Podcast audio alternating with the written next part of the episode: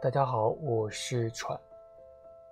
不知道大家最近有没有听说三浦春马的事情？三浦春马在昨天自杀了。然后，其实对于这个事情，网上的人有很多的猜测和说法啊，大致呢有压力过大。抑郁症，还有遭受了网暴等等。其实我感觉啊，这些情况应该都出现在了三浦春马的身上。那正好呢，在前几天的时候，啊，我在腾讯新出的一个综艺上啊，叫做这个《Gagman》，啊，有这样的一个综艺，里面是专门讲梗的。当时我就。记住了有一个人啊，他里面他叫泰维，他表演的一个段子呢，就是讲中浪啊。他说中浪，他把这个一个圈内啊分成了前浪、中浪以及后浪。前不久不是 B 站刚发布了一个这个宣传片嘛，奔涌吧后浪，我相信大家应该都看过那个。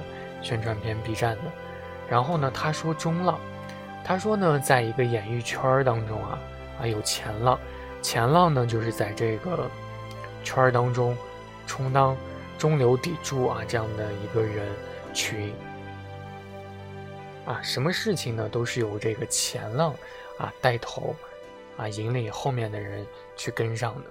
这个前浪呢，它是非常非常重要的，对于这个环节。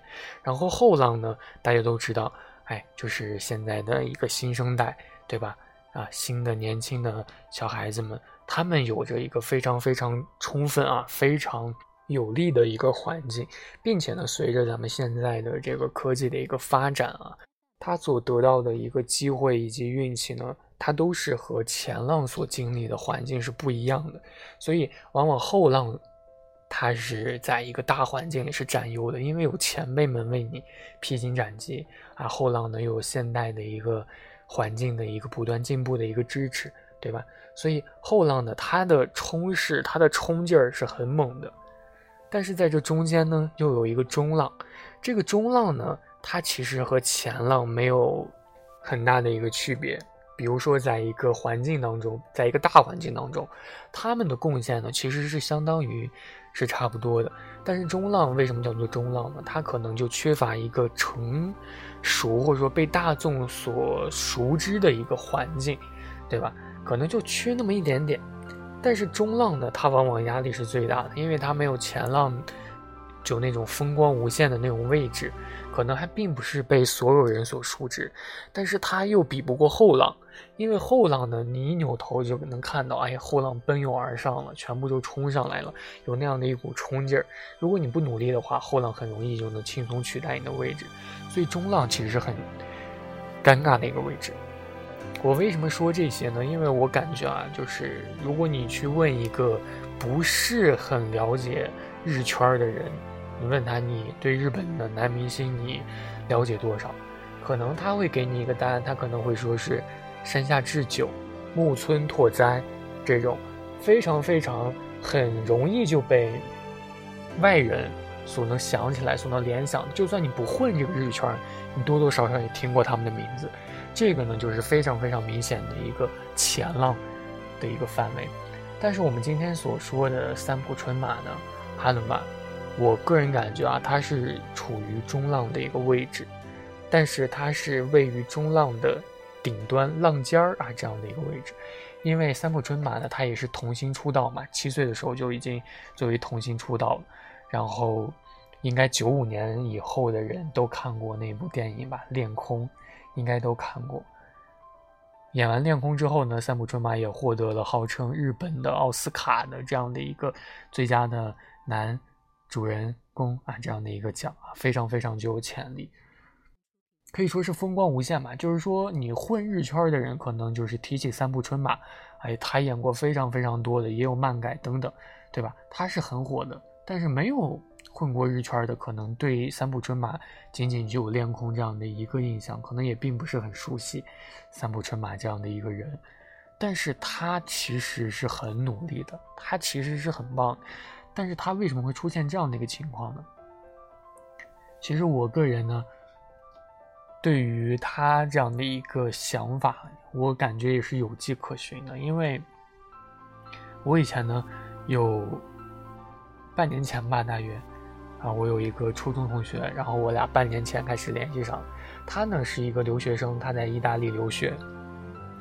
半年前，其实那个时候呢，我俩聊的时候还是挺快乐的。我和一个人相处的一个正常的模式就是聊天很开心，玩游戏，邀请他玩游戏，然后也很开心，就这样的一个状态。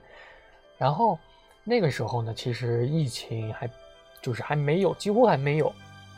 不像现在，意大利它已经成为一个就是很严重的一个国家了，对吧？我们那会儿呢，我记得我和他聊的时候还想，当时有一个新闻，就是意大利有一对夫妇啊，外来夫妇，然后感染了啊。当时我就给他发了一个这样的新闻，我说你一定要小心啊。当时咱们国内其实已经蛮严重的了，当时已经封城了。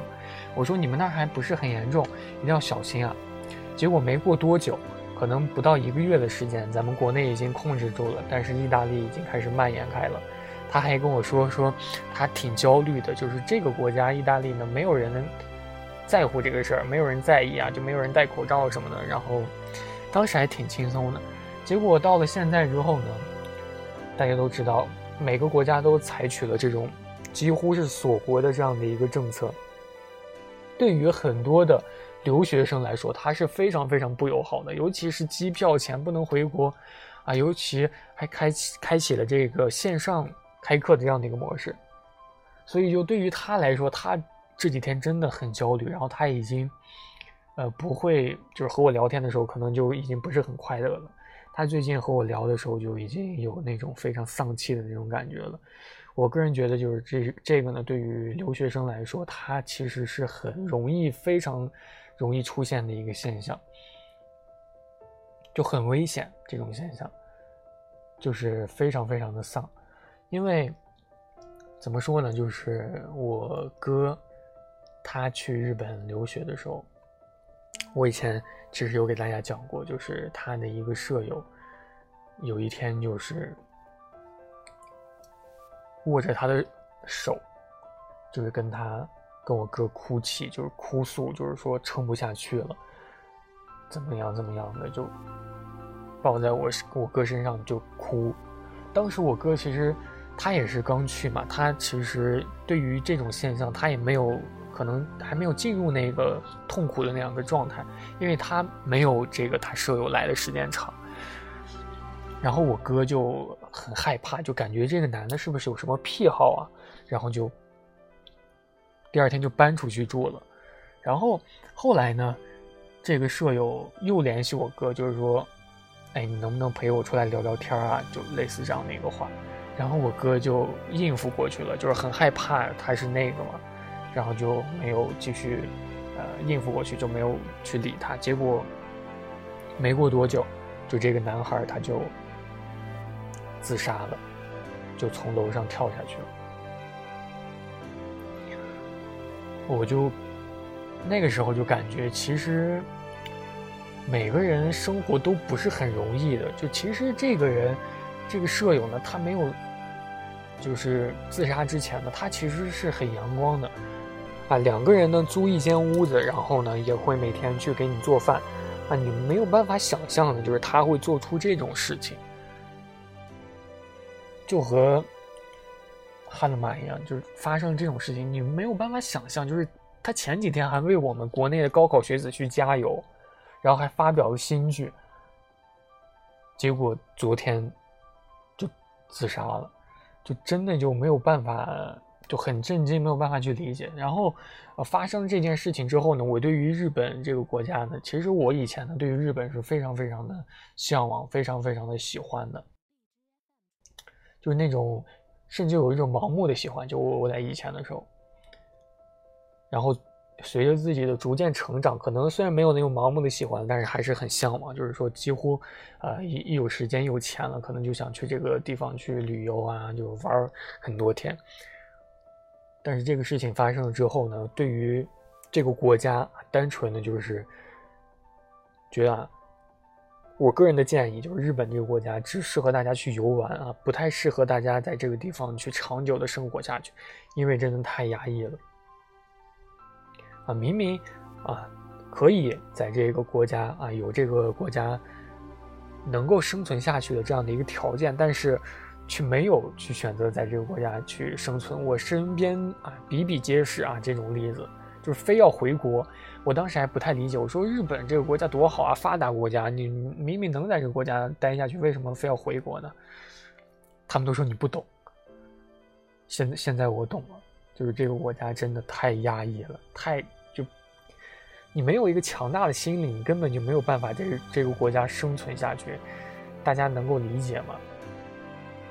就这个日本这个国家，在某个意义上来说是有一些恐怖的。你想三浦春马，他也是风光无限的一个人，他在国内，啊，日本国内，他也是 A 社的一个当红的明星嘛，当红的头牌。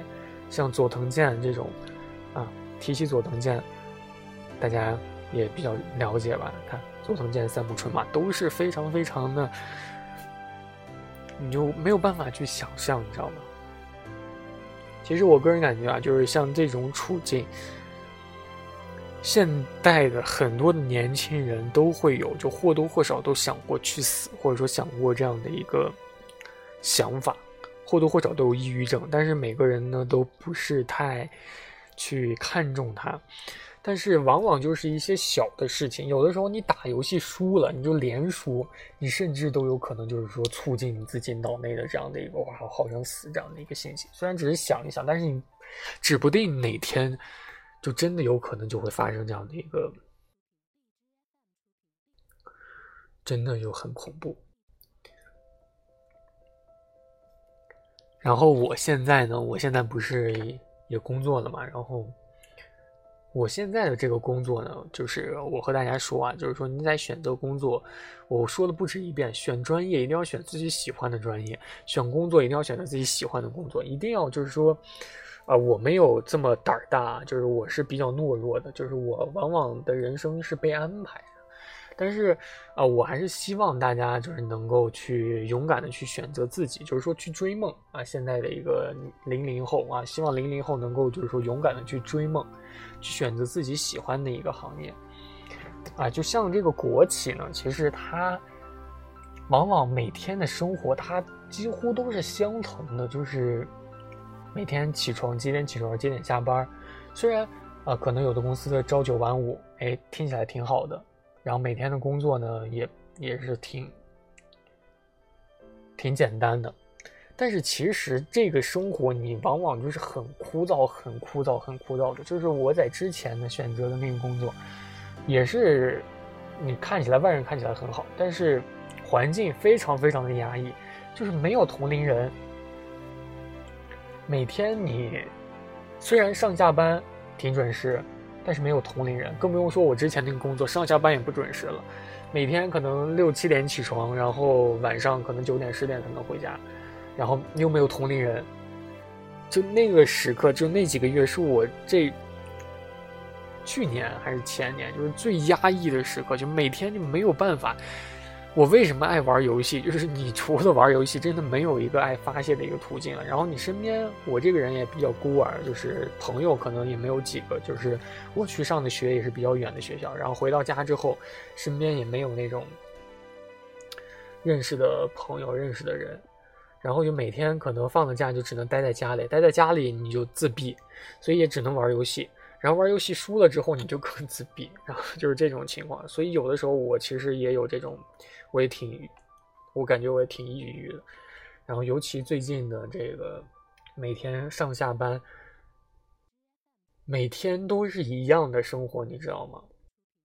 就我现在甚至能够想到我一个月之后的现在我在干什么，就肯定也是这副模样，没有变化，然后也没有年轻的朋友。所以我觉得啊生活的一个环境真的真的是非常非常重要的，有一个知己。有一个朋友和你年龄相仿，然后和你有共同的话题，真的是非常重要的。不然你坐在办公室里，没有人理你，你也不想和他们去说话，因为就没有话题可聊。之前我在微博上看到有一个朋友转载了，就是说和三浦春马当室友是什么什么样的一个体验啊？这个微博上是热搜，大家可以去看一下。就三浦春马的这个事务所，就是针对三浦春马去留学或者这样的一个行为。也是不理解，也是觉得他在浪费时间。然后三浦春马也是握着这个他舍友的手，也也哭了。当时这个舍友呢也觉得三浦春马可能是不是也也有点那个倾向。我一看到这个事情，我当时瞬间就想起我哥给我讲的那个事儿，就简直是一模一样。就处在人处在悲痛的环境下，就真的会情不自禁的，就是说握住自己想倾诉的那个人的手。就是很就哭，猛地哭，然后去说诉抒发自己的一个情感。这个时候啊，你作为一个倾听对象是非常非常重要的，一定要去认真的去倾听，因为你如果不这么去倾听的话，可能他真的会崩溃，事后你肯定也会非常非常的后悔，非常的难过。所以，如果你身边有这种倾向的人，有这种抑郁，看起来很抑郁的人，你一定要去认真的去倾倾听他说的话。你不要觉得他就没有什么事儿，你就别人和你说这个事儿的时候，你就觉得哎，这个事儿没什么大不了的。这个这个话真的很伤人。我中午的时候，我其实也有点崩溃了，我其实是就挺崩溃的。我也和我的一个朋友，我和他说了这个事儿，然后他他就和我说了这句话，他说没什么大不了的。我虽然知道他也是无心的，这。他可能每个人都不懂每个人的感觉吧，但是这个话，我觉得真的很伤人。虽然我也没有到达就是那种崩溃的那种地步，但是我能想象到，就这个话对于一个即将崩溃的人说出来，他是有多么的绝望。所以大家真的轻易的不要去去对一个即将崩溃的人去说这种话。我今天为什么要录这期节目？就是我感觉我有点感同身受，就是。人处在一个 压力很大的，也并不是压力。有的时候，一个人说他累，他可能并不是身体累，他真的就是心累。那种心累，真的就是没有办法去治愈。就是你可以让他去休息个十来天，让他去出去玩，找一个知心朋友可能会缓解。但是如果你不这么做的话，真的就没有办法去缓解。然后，可能一个人他没有爱情，没有体验过爱情。也不是没有体验过爱情吧，就是在这段痛苦里，可能没有一个充满爱情的人来去安慰你，然后可能你的游戏也不太的顺利，对吧？你的仕途也不太顺利，然后你的财运也不太顺利，真的就会有这样的一个时期，就真的非常的痛苦。然后有的时候也不想和人说话，就完全就是自己的自闭。就虽然想去诉说，但是找不到该跟谁说，也不想去给别人添麻烦。就其实不想给别别人添麻烦，这个点他是最主要的。自己在想，就是我这样会不会给别人添麻烦，然后就不和别人去说了。其实这个想法是占了很大多数的。哎，不想再聊这个话题了。我今天录这个节目呢，就是主要就是想和大家说啊，身边一定有这样的朋友。如果有这样的朋友，你发觉了的话呢？一定要认真的去倾听他们去诉说，真的，这个是很重要的。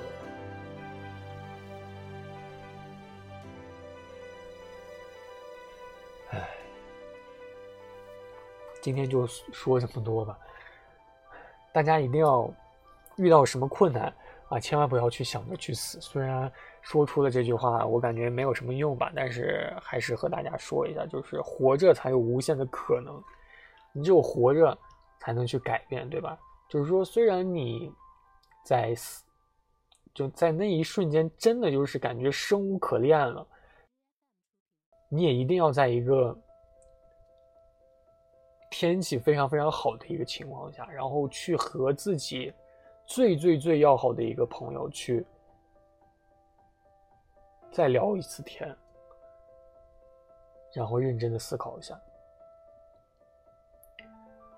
你要想，就是死了，真的就什么都没了。虽然很很快，就是我很佩服哈努马的一个件事，就是他竟然真的能够选择去做这个事情，因为一般人、一般普通人其实是不敢去做这个事情，对于这个事情是充满恐惧的。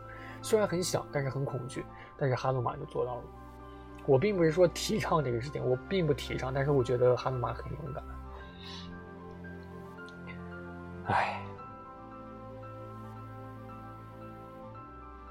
我其实对三浦成马有很深的一个情感，但是我并没有表现出来。我之前，唉，